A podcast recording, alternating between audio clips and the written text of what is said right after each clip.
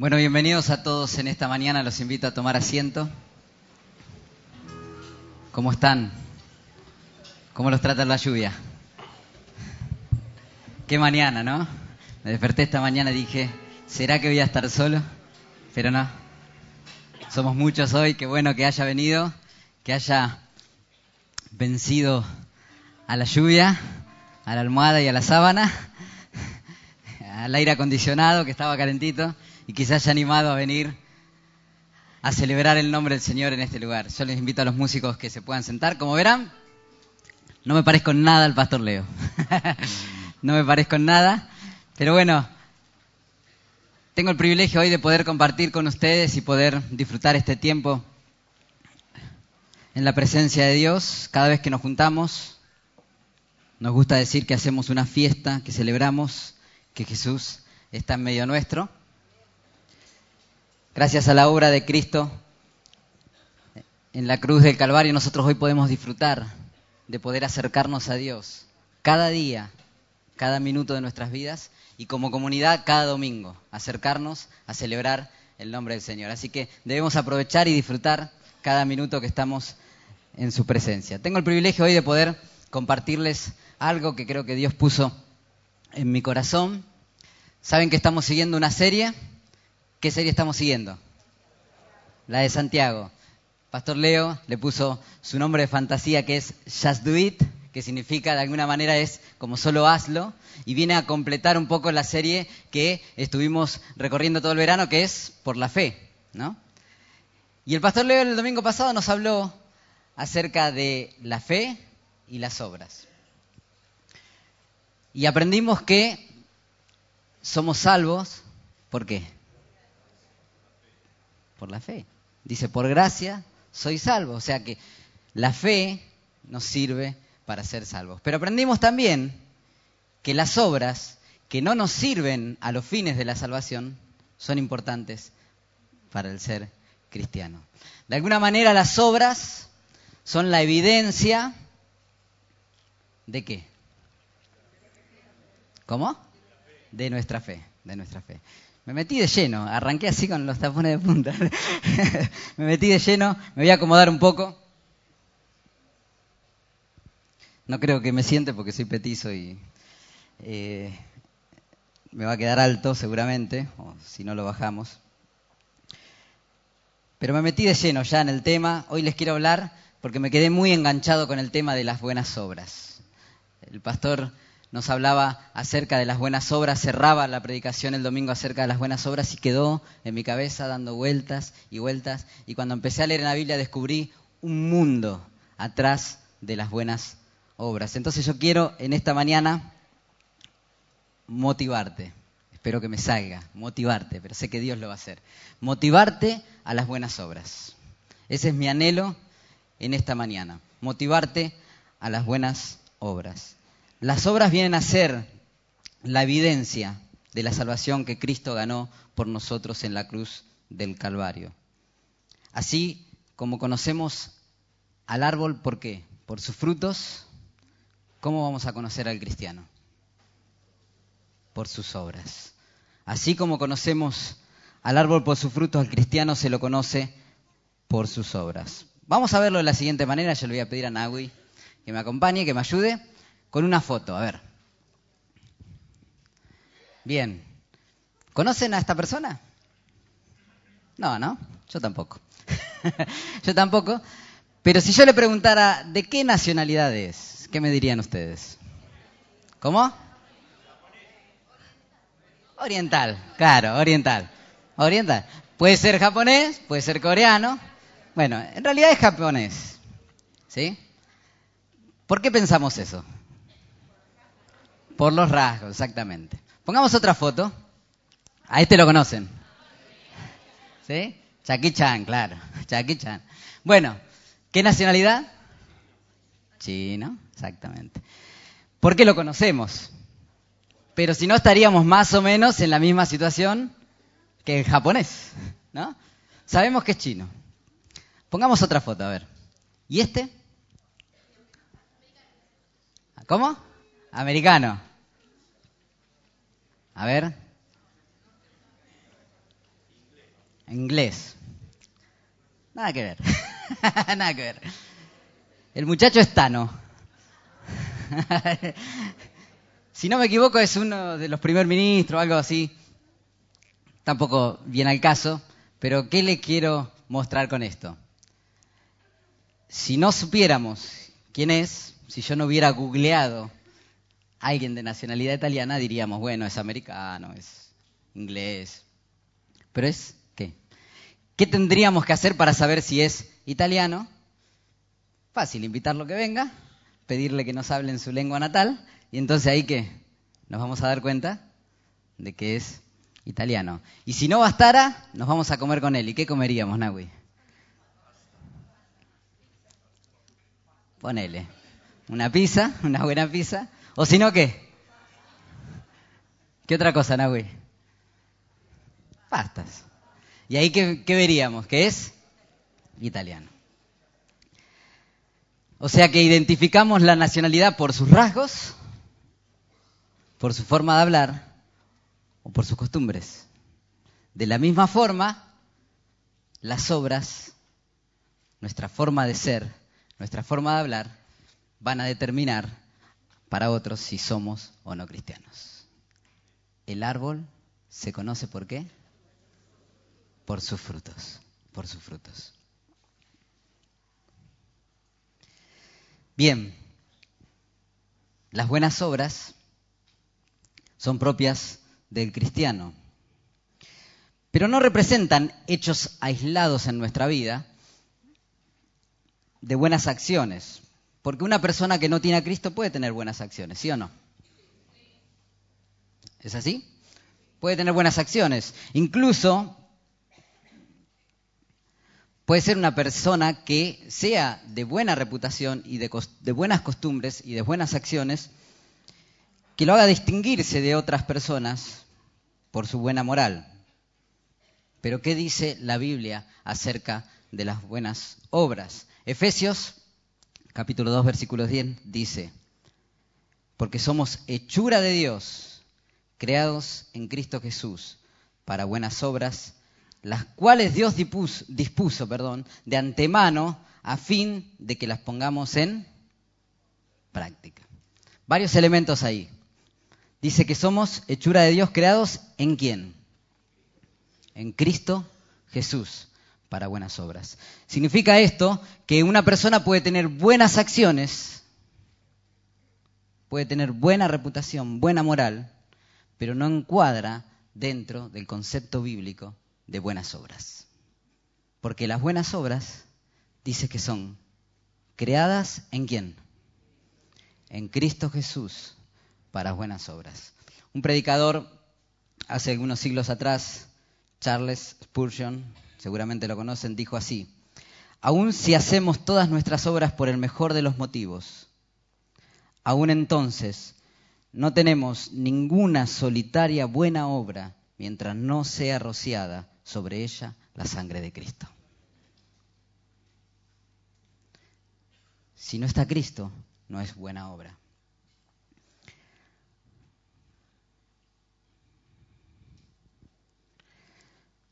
Encontramos un elemento fundamental en este versículo, además de que debe estar la obra de Cristo. Dice este versículo que Dios la preparó de antemano. ¿Qué les quiero decir con esto? Yo puedo ser un hijo de Dios, puedo tener buenas acciones, pero la buena obra es la que Dios preparó para mi vida de antemano. Y vamos a verlo. En un ejemplo muy conocido, resulta que María, la hermana de Lázaro, seis días antes que Jesús fuera crucificado, se encontraron a cenar Jesús, Lázaro, Marta, María y algunos ahí en la casa de Simón. Y María, que siempre daba la nota de alguna manera, pero bien, la daba bien a la nota, agarró un frasco de perfume, quebró el alabastro, dice la Biblia, y lo derramó para ungir a Jesús. ¿Conocen la historia? ¿Sí? ¿Qué fue lo que pasó? Judas Iscariote saltó y dijo,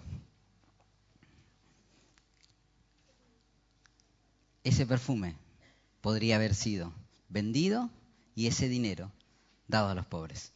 Claro, uno dice un perfume. ¿Cuánto puede valer un perfume? ¿Cuánto le gustan los perfumes? ¿Sí? A mí me gustan. Me gustan. Uso uno que sale. Entonces, eh, cuando se me termina, tardo mucho en reponerlo porque sale bastante. Bueno, este perfume parece que era de esos importados, ¿no? Que salen bastante caros. Dice que valía como unos 300 denarios. Eso equivalía más o menos a casi el sueldo de un año. Hagamos la cuenta. Con el sueldo de un año, ¿a cuántos daríamos de comer? A unos cuantos. Dar de comer a los pobres, ¿es mala obra? ¿Es una qué? Buena obra, diríamos todos. Entonces, ¿Judas estaría en lo correcto? Desde su punto de vista, sí. Desde el punto de vista humano, estaría en lo correcto. Sin embargo, Jesús, ¿qué dijo? Defendiéndola porque enseguida saltaron todos a difamar a María. Jesús dijo, déjenla, buena obra me ha hecho María. Porque era necesario, me está preparando para lo que había de venir. Buena obra me ha hecho María. Desde el punto de vista humano, dar de comer a los pobres en ese hecho era una acción buena. Pero la buena obra que Dios había preparado para María era que en ese momento derrame ese perfume a los pies de Jesús. A los pies de Jesús. Entonces, buena obra es aquella que preparó Dios para nosotros, que preparó Dios para nuestra vida. No desde el punto de vista humano, no podemos medir desde el punto de vista humano a las buenas obras, sino ver aquellas que Dios haya preparado para nosotros. Es buena obra entonces, y lo anoté acá, aquella que ordena a Dios, que prepara a Dios, a, los que nos llama a Dios, y que la ponen en práctica quienes han sido alcanzados por la obra redentora de Jesús. Ahí podemos decir que intentamos definir la buena obra. La que ordena a Dios, la que prepara a Dios y la que la ponen en práctica aquellos que han sido alcanzados por la obra redentora de Jesús. Dice la palabra de Dios de modo, modo que si alguno está en Cristo, nueva criatura es. Las cosas viejas pasadas pasaron y aquí todas son hechas nuevas. No podemos nosotros con una naturaleza vieja hacer buenas obras, necesitamos ser regenerados para esas buenas obras. Si naciste de nuevo, déjame decirte entonces que sos un llamado a hacer buenas obras. Porque dice que Dios nos hizo creación de Él para que nosotros, aquellos que creímos en Cristo Jesús, seamos llamados a buenas obras. Somos llamados a buenas obras. Entonces las buenas obras para el cristiano se transforman en un estilo de vida. Es parte del propósito al que fuimos llamados. Sin meternos en el tema del propósito de Dios para tu vida, se escribieron libros, predicaciones. No me voy a meter tanto con eso, pero déjame decirte que parte de la vida de un ser cristiano tiene que ver con vivir haciendo qué? Buenas obras. Se espera de un hijo de Dios que viva como tal. Entonces, ¿cómo tenemos que vivir? Haciendo qué? Buenas obras. Independientemente, si Dios te llama a predicar a los musulmanes, por ejemplo, si Dios te llama a dar de comer a la gente que no tiene recursos, si Dios te llama a pararte en un estadio con una guitarra y proclamar el nombre del Señor delante de mucha gente, independientemente de eso, a todos Dios nos llama a tener y hacer buenas obras. La palabra creados en Cristo Jesús dice creados para, tanto la palabra creados como la preposición para nos indican claramente que es el propósito de Dios para nuestra vida. Dice en Efesios también, Dios nos escogió en Él antes de la creación del mundo para que seamos santos y sin mancha delante de Él. En amor, dice, nos predestinó para ser adoptados como hijos suyos por medio de Jesucristo, según el buen propósito de su voluntad, para alabanza de la gloria de su gracia que nos concedió en su amado. Dios nos escogió antes de la fundación del mundo con un propósito, para vivir para Él, santos y sin mancha. ¿Me siguen? Les voy a hacer una pregunta. ¿Cómo la están pasando? ¿Bien? Bueno, bueno. Así me gusta.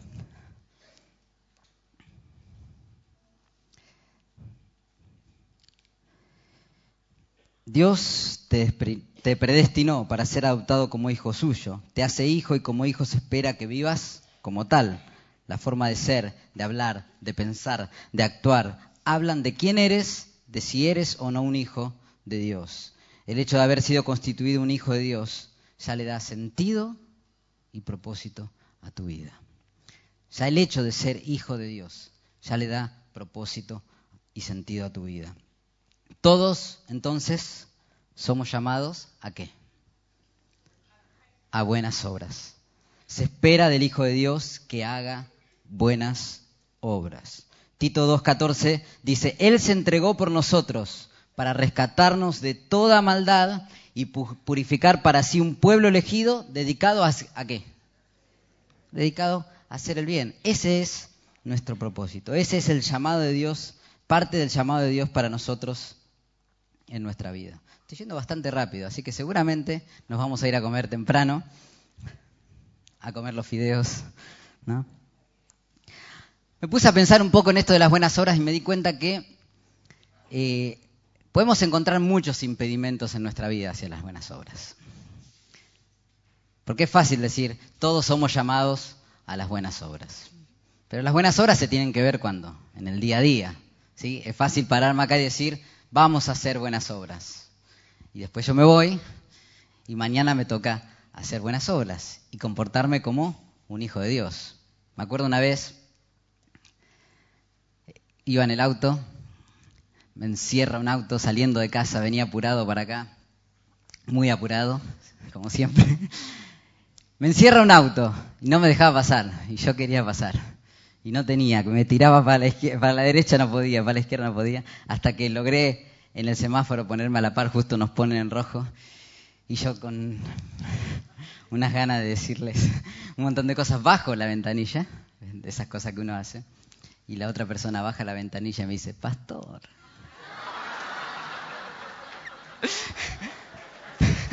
Dios te bendiga. Buenas obras en todo tiempo. Es ahí donde se tienen que ver las buenas obras. Si yo le decía todo lo que le quería decir, evidentemente no estaba demostrando que soy un hijo de Dios. Todavía me río de ese hecho y nos acordamos con Liliana cada vez que estamos apurados. Hay muchos impedimentos para las buenas obras, pero yo quiero ver algunos nomás, tres. Primero entender que el impedimento para las buenas obras soy yo mismo. Es uno mismo. Y encuentro tres cosas en mi vida que pueden impedirme practicar diariamente las buenas obras. La primera puede ser por desconocimiento, miren. Porque uno no nace sabiendo todas las cosas. Cuando uno llega al Señor, ¿cómo llega? Destrozado, abatido, quebrantado. ¿Y qué necesita? Que Dios restaure, que Dios bendiga, que Dios sane, que Dios eh, supla nuestras necesidades. El engaño del cristiano es quedarnos en ese evangelio y pensar que Dios está para eso. ¿Solamente para qué? Para suplir mis necesidades. Es lo que muchos conocemos como el evangelio llame ya, donde necesitamos de Cristo, lo llamamos Señor, bendíceme, me, me, ¿no? Bendíceme, ayúdame, sáname.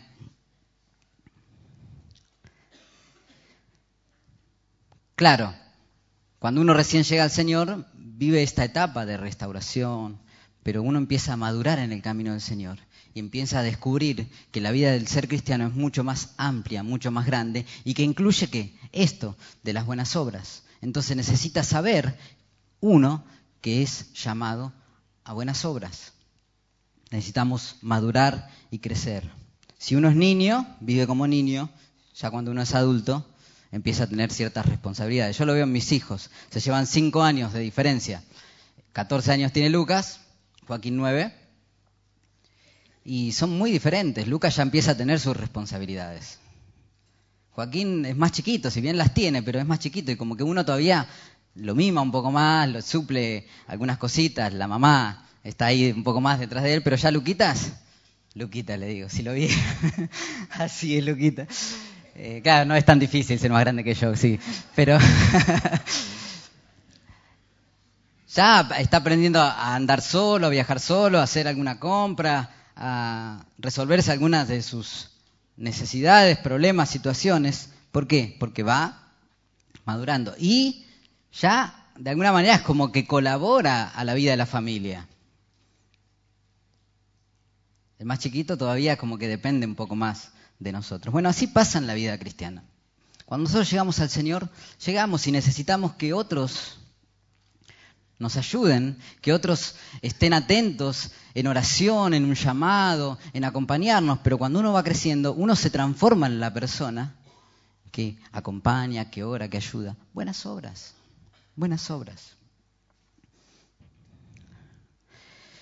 Esto, si nosotros nos mantenemos así, me deriva en otro de los impedimentos que muchas veces en nosotros se da, y esto ya no tiene que ver tanto en que si tengo pocos o muchos años de cristiano, sino que es parte de la naturaleza humana, que es el egoísmo.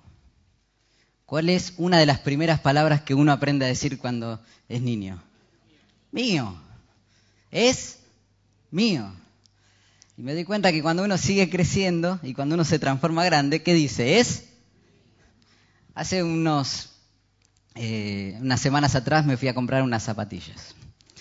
Anteriormente mi hijo fue, se compró unas zapatillas de un estilo que a él le gustan y que a mí también, porque me hago el joven, me hago el pibe y a mí me gusta vestirme con esas zapatillas. Entonces él se compró sus zapatillas, yo me compré mis zapatillas.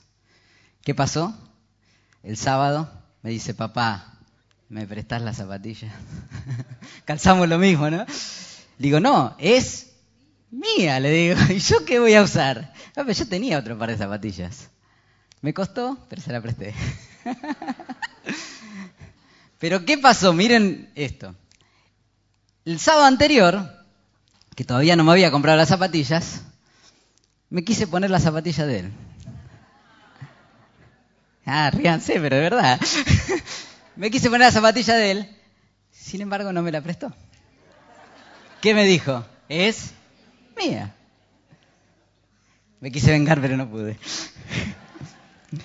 Bueno, de alguna manera sí me vengué, me vengué, pero bueno, queda entre nosotros eso.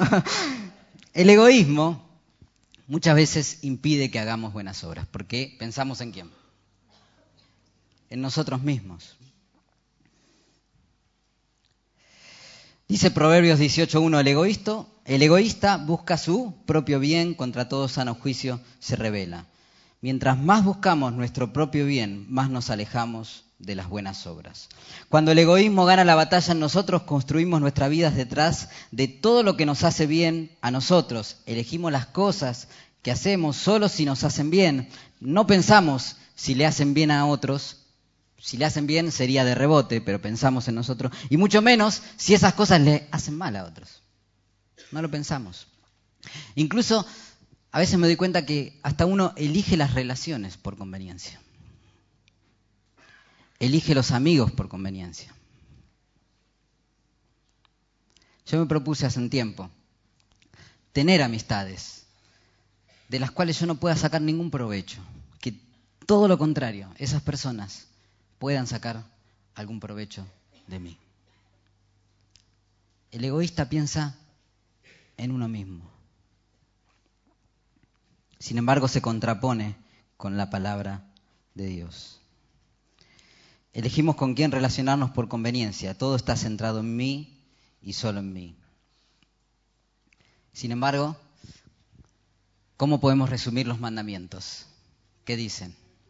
Amarás al Señor tu Dios con todo tu corazón, con toda tu mente, con toda tu alma, con todas tus fuerzas. Y el segundo,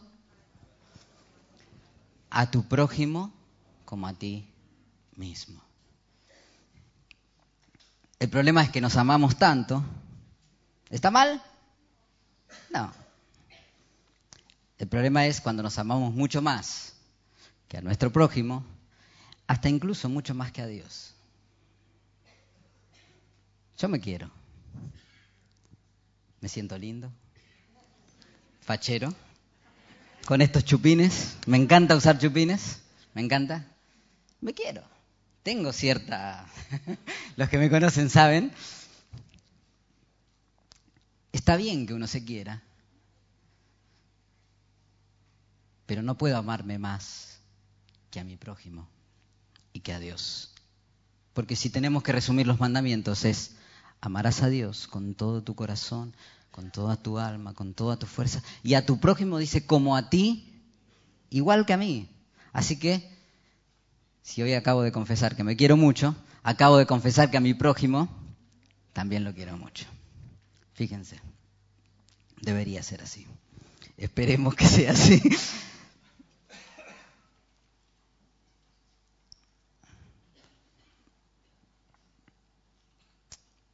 Mirá si no somos egoístas, que muchas veces hacemos buenas acciones, pero solo para sacar provecho. Por ejemplo, ayudamos para ser reconocidos, ayudamos para que ser aceptados en algún círculo donde uno pueda moverse. Vamos a modernizar un poco la cosa. Hacemos buenas acciones y las subimos a YouTube para tener muchos likes muchas visitas o muchos me gusta. La subimos a Facebook. Egoísmo. ¿Cuál es el antídoto para el egoísmo? Bueno, la Biblia dice, nada hagáis por egoísmo, nada hagan por egoísmo o vanidad. Más bien, con humildad consideren a los demás como superiores a ustedes mismos. Cada uno debe velar no solo por sus propios intereses, sino también por... ¿Por qué? Por los intereses de los demás. Eso está en Filipenses. Dice en 1 Corintios que nadie busque sus propios intereses, sino el de los prójimos, el del prójimo. La única manera de cortar o vencer el egoísmo es mirar al prójimo, no hay otra manera. Debemos dejar de pensar tanto en mi beneficio, en mi conveniencia, en lo que yo pudiera llegar a perder, sino en el bien del otro, que necesita, que le hace bien. Me gustaría que veamos un video, ¿sí? Dura unos cuatro minutos, que podamos ver, a ver qué nos inspira este video. Ahí está en otro idioma, ya no, vamos a, a tratar de traducir eso, pero ¿qué les quería mostrar con este video? Varias cositas, dos o tres cositas que veo. Primero, es la cantidad de oportunidades que uno puede tener para hacer una buena obra, para hacer un bien, diariamente. Uno piensa que una buena obra puede ser algo que sea esplendoroso, que todos lo vean. No, hay un montón de oportunidades que tenemos para hacer el bien. Lo segundo, ¿vieron la, cara de asombro que había en las personas cuando alguien hacía alguna actitud o alguna acción? Parecía, pareciera como que si fueran bichos raros esas personas que hacían el bien.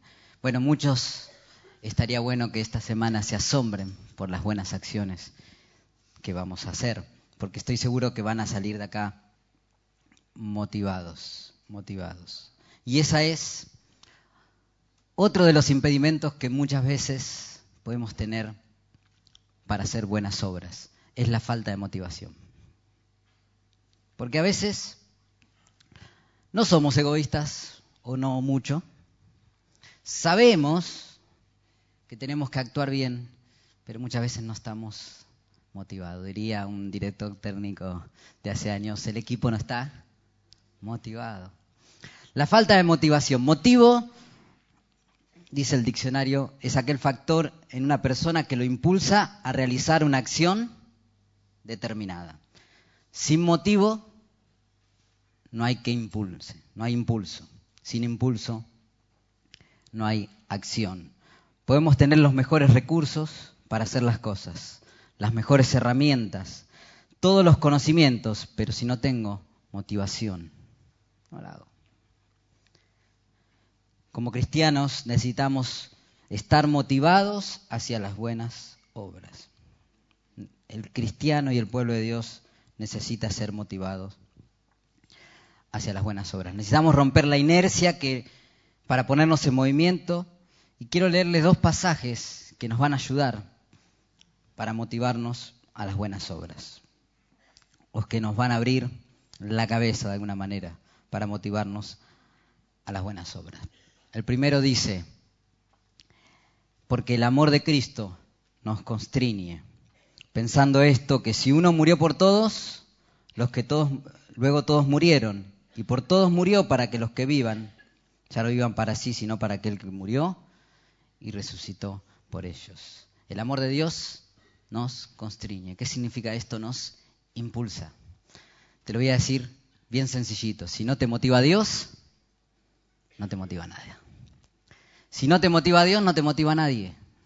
Yo no te voy a poder motivar. Por más que me ponga los chupines, por más que me pare acá,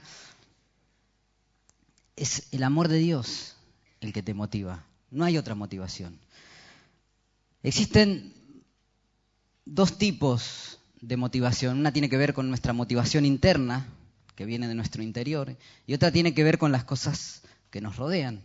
Bueno, de esta motivación que te hablo, del amor de Dios, tiene que ver con algo interno, con algo que Dios hace en tu vida, ¿sí? Y que nosotros debemos reconocer la gracia y el amor de Dios que te lleve a demostrar a otros esa gracia y ese amor de Dios. Déjame decirte que la Biblia dice en el Salmo 103, bendice alma mía al Señor y no te olvides si no tenés motivación para hacer buenas obras, anda este pasaje. Y no te olvides ninguno de sus beneficios. Y empieza a enumerar, dice el Esken, quien perdona, el que sana, todas, el que rescata del hoyo tu vida, el que te corona de favores. Si no tenés motivación, pues bueno, anda a la obra de Cristo, anda a la obra del Señor en tu vida y vas a tener motivación. Segundo, y tiene que ver ya con una motivación externa, dice la Biblia, pensemos en Hebreos 10:24, en manera, en maneras de motivarnos unos a otros a realizar buenas obras o buenas acciones. Considerémonos unos a otros para estimularnos al amor y a las buenas obras. Si te falta motivación, no solo vayas a la obra de Cristo en la cruz, anda a tus hermanos. Fíjense como en el video empezó uno a pintar la pared, después vino otro a pintar la pared, y después vino otro, y después eran unos cuantos pintando esa pared que se la habían escrito. No sé si era japonés, no sé qué era.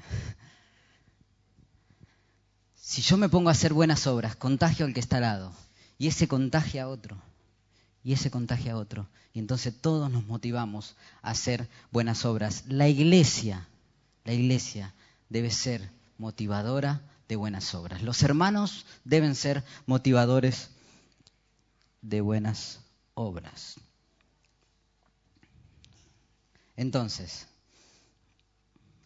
cuando te, cuando te encuentres desmotivado para hacer buenas obras, corre a la cruz, corre a los pies de Jesús y ahí serás impulsado a bendecir, a hacer el bien, pero también corre a la familia de Dios, corre a tus hermanos, a la comunión unos con otros y entonces serás motivado. Sin motivación, perdón, cerré todo acá, ¿qué hice?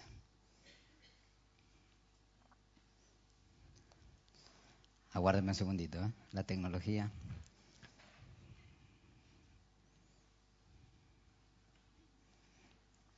Ah, bueno, avancé bastante. ¿eh? Ahí llegamos. Sin motivación no hay buenas obras. A su vez, seamos nosotros inspiradores para otros a buenas obras. Pablo le habla a Tito y le dice, le dice, enseñales, vamos a buscarlo en eh, capítulo, eh, Tito capítulo 2, versículo 7, ponémelo, Nahui, que no me lo anoté ahí. Eh, el otro, 2, capítulo 7 presentándote tú, dice, en todo como ejemplo de qué. Sé vos ejemplo de buenas obras. En la enseñanza, mostrando integridad, seriedad, ¿qué más dice? Palabra sana y... Bueno, ese lo vamos a ver en un ratito, pero dice, preséntate tú como ejemplo de buenas obras. Y termina ese capítulo, ahora sí, el otro versículo 3.14, dice, aprendan también los nuestros a ocuparse en buenas obras para los casos de necesidad, de necesidad, para que no sean sin fruto. Cuando no hay buenas obras en la vida del cristiano, no hay frutos, no hay frutos. Así que seamos motivadores también de buenas obras. Como este pasaje habla de los frutos, quise dar tres o cuatro cositas que tienen que ver con lo que produce las buenas obras. ¿Cuáles serían algunos frutos de las buenas obras? Y espero que esto sí nos motive a las buenas obras. Dice la Biblia que las buenas obras agradan a Dios y dan gloria a Dios. A mí me encanta la adoración, me encanta adorar a Dios, me encanta cantar, disfruto cada vez que estoy acá adelante, de hecho me siento mucho más seguro si tuviera la guitarra ahora, ¿no? Me encanta. Pero cuando uno va a la Biblia aprende que adoración no es cantar solamente. Sirve, es una herramienta la canción para adorar a Dios. Pero adorar no es eso. Y pude aprender, y hoy podemos aprender, que buenas obras es adoración. Así que yo te pregunto, ¿querés ser un buen adorador? ¿Querés ser ese adorador que adora al Padre en espíritu y en verdad? Mira cómo te lo digo, ¿viste? ¿Eh? ¿Querés convertirte una persona que exalte el nombre de Dios, que adora a Dios, anda y hace buenas obras. Y de hacer el bien y de la ayuda mutua no os olvidéis, porque de tales sacrificios se agrada a Dios. ¿Qué eran los sacrificios? ¿Un acto de qué? De adoración. Y de esos sacrificios, de hacer el bien y la ayuda mutua, es de los que se agrada a Dios. Así que las buenas obras agradan y dan gloria a Dios. Termina diciendo ese pasaje, y el Dios de paz que resucitó de los muertos, a nuestro Señor Jesucristo, el gran pastor de las ovejas, por la sangre del pacto eterno, os haga aptos en toda obra buena, para que hagáis su voluntad, haciendo Él en vosotros lo que es agradable delante de Él por Jesucristo, al cual sea la gloria por los siglos de los siglos. Amén. ¿Querés convertirte en un adorador? Buenas obras. Fíjense qué importantes para la vida del cristiano las buenas obras. Adorar no solamente cantar, es un estilo de vida. Fuimos creados, escogidos antes de la fundación del mundo con un propósito, vivir santos, sin mancha para alabanza de la gloria de su gracia. Todo apunta a Dios, todo apunta a Jesús, aún las obras apuntan al Señor. Lo segundo que puedo decirte de las buenas obras o de lo que producen o del fruto que producen las buenas obras es que dan a conocer a otros el amor de Dios y generan una plataforma para la, evangelización. Imagínense, eh, tengo el privilegio de viajar seguido a Salta. Vieron que hacemos eh, los viajes solidarios a Salta y vamos a una comunidad wichi, eh, dos mil kilómetros de acá, un viaje terrible Llegamos a un lugar donde eh, no tenemos eh, ni siquiera señal de celular, para mí es toda una experiencia. El jueves pasado me olvidé el celular en el auto, estaba, fui a unas charlas que se dio en Tecnópolis y me olvidé el celular en el auto. Estuve cuatro horas sin celular, casi me muero. Pero bueno, en esos viajes ya voy dispuesto a... Y vamos ahí a una comunidad que gracias a Dios hoy está siendo bendecida, pero no tenían nada. Cuando llegamos, cuando me llevaron los chicos de Abrazo Argentina la primera vez, fue terrible. Veíamos la necesidad, vivían en chozas, ni chozas se podrían llegar a llamar. No tenían qué comer. 51 grados de calor, me acuerdo que hizo ese día, terrible. Y uno ve esa necesidad y se conmueve y de ahí en más empezamos a ir y gracias a Dios eh, están creciendo, Dios los está bendiciendo. Pero imagínense si yo iría en el próximo viaje, que creo que va a ser en octubre, y voy solo con mi Biblia a predicarles el Evangelio de las Buenas Nuevas. ¿Qué dirían? ¿Está bien? Hay que ir a predicar. Claro que hay que ir a predicar. Y voy solo con mi Biblia y me paro delante de todos ellos y les hablo en Wichí ¿no? No me sale, no, no, ni una palabra. Y les hablo y les hablo del amor de Dios y que Dios va a suplir todas sus necesidades, que Dios va a bendecir sus vidas, me doy la vuelta, subo a la camioneta y me vengo. Exactamente. Exactamente. Ya está, pero perfecto. Un aplauso para... Si yo voy solo con la Biblia y les hablo y me voy y no miro por sus necesidades, les puedo asegurar de que el ruido que le hace la panza a esos niños es mucho más fuerte que mis palabras y no van a oír. ¿Qué dice la Biblia? Ustedes son la luz del mundo. Una ciudad en lo alto de una colina no puede esconderse, ni se enciende una lámpara para cubrirla con un cajón. Por el contrario, se pone en la repisa para que alumbre a todos los que están en la casa. Hagan brillar su luz delante de todos, para que ellos puedan ver las buenas obras. ¿Cómo dice? Para que ellos puedan ver qué? No mi Biblia ni mi predicación, sino las buenas obras de ustedes y alaben al Padre que está en los cielos. Las buenas obras nos dan la plataforma ideal para predicar el Evangelio de Dios. Seguimos. ¿Cómo vengo de tiempo? Nos vamos a comer temprano. Buenísimo. Tercero, las buenas obras vencen al enemigo. ¿A cuántos les gusta esto de la guerra espiritual? Piensan que la guerra espiritual es solo orar, para algunos casos pegar gritos, bueno, no vamos a decir que todo eso está mal, pero querés vencer al enemigo en tu vida, hace buenas obras. Fíjate lo que dice la Biblia. Presentándote tú en todo como ejemplo de buenas obras en la enseñanza, mostrando integridad, seriedad, palabra sana y reprochable, de modo que el adversario se avergüence y no tenga nada malo que decir de vosotros. Cuando hacemos el bien, no hay motivo para el acusador. No hay elemento para el difamador. Tus obras hablan por sí solas y no dan lugar al enemigo. Ahora también dice la Biblia que conociendo, sabiendo hacer el bien, si no lo hacemos, ¿qué es? Pecado. Entonces a veces, en vez de darle, no darle motivos al difamador para que nos acuse, le damos motivos para que nos acuse. Entonces, ¿querés vencer al enemigo en tu vida, hace buenas obras. No le des motivo para que te acuse. Jesús amplió este concepto de hacer el bien y dijo que debemos hacer el bien no solo a los que nos hacen bien, sino a quienes nos hacen mal, a nuestros enemigos. Si tu enemigo tiene hambre, dale de comer, si tiene sed, dale de beber. Actuando así harás que se avergüence de su conducta. No te dejes vencer por el mal, al contrario, vence al mal con él. Las buenas obras nos traen victoria. Las buenas obras vencen al enemigo.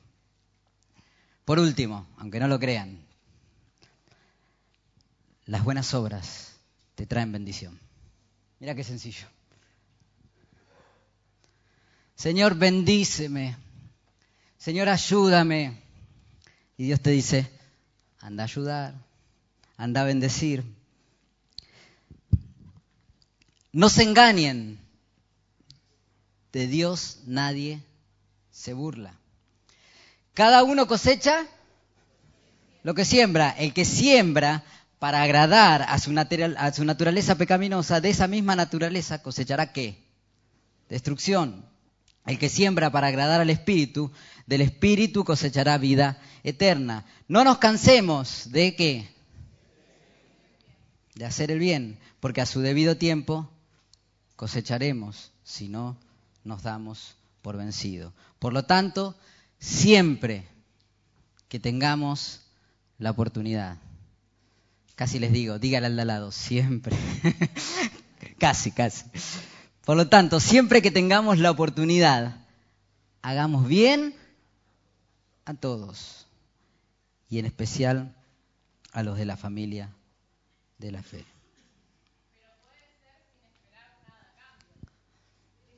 Exactamente. Lo que uno siembra, el pastor Leo dijo algo en una frase que estuvo muy buena, que dijo, Dios no mira tanto lo que haces, sino el motivo por lo que haces. Dios mira tu corazón. Dios mira tu corazón. Y yo te puedo asegurar de que vas a recibir bendición de Dios. Porque es la ley de qué? De la siembra. Cuando uno bendice, activa la dinámica de la bendición. El Señor dijo, te bendeciré y qué? Y serás bendición. Vengan los músicos, vengan. Te bendeciré y serás bendición. Ahora, ¿qué pasa? Dios te bendice y vos te comes la bendición. ¿Qué pasa después? Nada. Te comiste la bendición. ¿Listo? Se terminó. ¿Por qué? Porque cortás la dinámica de la bendición. La dinámica de la bendición es, te bendigo, bendecís. Te bendigo, bendecís. Dice la palabra de Dios que Dios, Dios da semilla al que siembra y pan al que come. O sea, no te va a hacer faltar nada, pero te va a dar para que te sacies. Ahora Dios te puede dar semilla para que vos siembres. La dinámica de la bendición. Las buenas obras abren la dinámica de la bendición sobre tu vida. Fíjense que con un pensamiento egoísta donde solo queremos ser bendecidos, cortamos en nosotros la bendición. Parece el reino al revés esto. Sin embargo, Dios nos llama a ser personas que hagan el bien a otros, que piensen en otros, que bendigan a otros. Y eso a su vez acarrea bendición para mi vida. Porque vamos a estar haciendo la voluntad de Dios, porque agrada a Dios. Porque vamos a proclamar el amor de Dios de una manera práctica. ¿De qué sirve que hablemos del amor de Dios?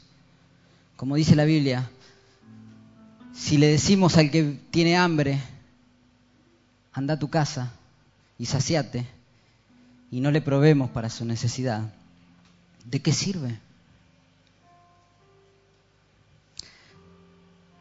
Entonces, cuando uno obra las buenas obras de Dios, las que Él preparó, hace la voluntad de Dios, agrada a Dios, alaba a Dios, glorifica a Dios,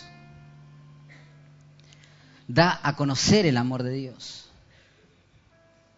Trae victoria, vence al enemigo y te trae bendición.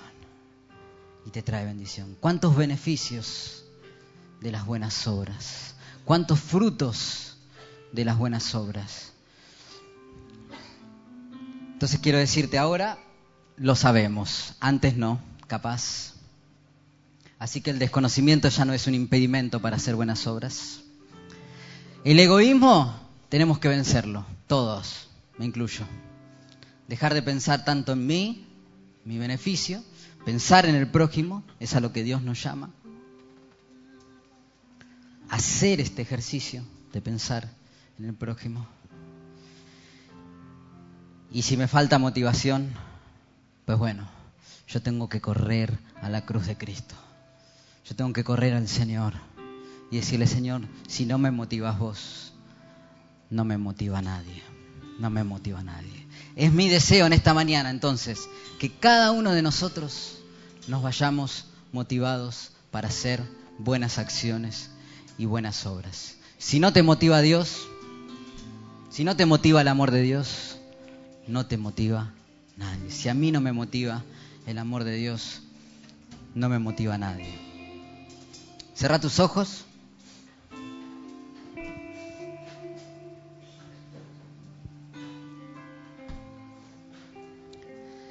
Acerca tu oración a Dios, acerca tu corazón a Dios.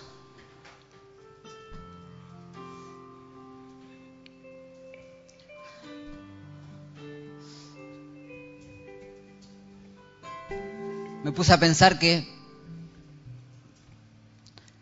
en estos tiempos difíciles que vivimos, tal vez en la economía, muchos de nosotros estemos pensando precisamente en nuestra propia necesidad, lo cual no está mal. Y yo te vengo a hablar de hacer buenas obras, pero vos tenés que resolver un montón de cosas en tu vida.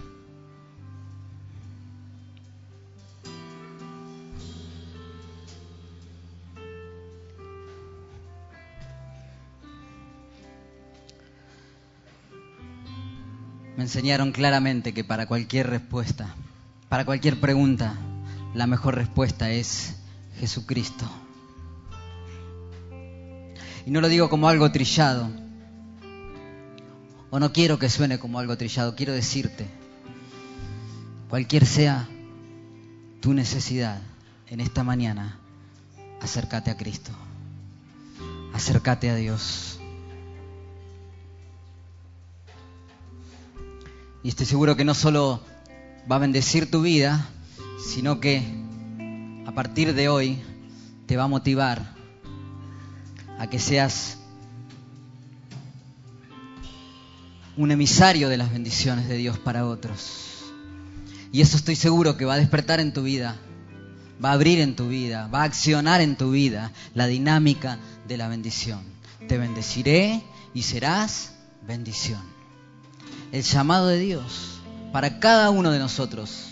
Acá no excluye a nadie la palabra de Dios, para todos los creados en Cristo Jesús, para todos nosotros. El llamado de Dios es ir a hacer buenas obras. Las buenas obras, dijimos entonces, son aquellas que Dios preparó de antemano. Pues bueno, entonces nosotros tenemos que empezar a buscar esas oportunidades para las buenas obras. Como vimos en el video, tantas oportunidades, tantas para hacer buenas obras. Estoy seguro que aún terminando esta reunión vas a tener oportunidades para hacer buenas obras. Hay tantas oportunidades